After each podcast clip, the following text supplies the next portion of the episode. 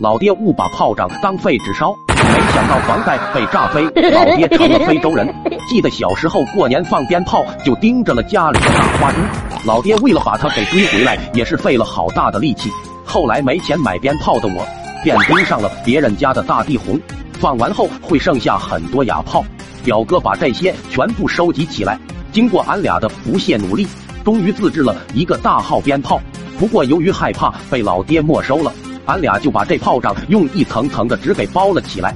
那天跟表哥刚把炮仗拿出来，没想到喝的大醉的老爹突然出现。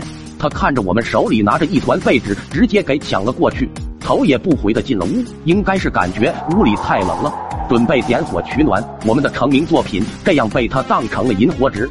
要知道我和表哥可没少往里下火药，这管子基本上和手榴弹也没啥区别了。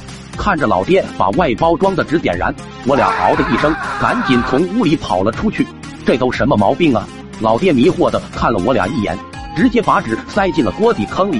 由于纸包的太厚，燃烧的有些不太充分，老爹就蹲在锅底坑边望着锅底坑。谁知道吱啦一声，锅底坑就像喷火枪一样的火光冲天，刹那间头上的毛都燃了起来。老爹吓得手舞足蹈，不停的拍打着身上的火。这时老妈打牌回来，看着屋里上蹿下跳的老爹，不知道你爸的羊角风又犯了吗？我俩不敢讲实话，只好咬牙说可能是因为过年玩的太开心了。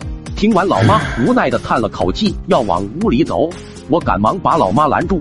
摇了摇头，就在这时，屋里突然传出一声巨响，整个大地都好像颤抖了一样，房贷直接就干飞了，浓烟滚滚，直冲云天。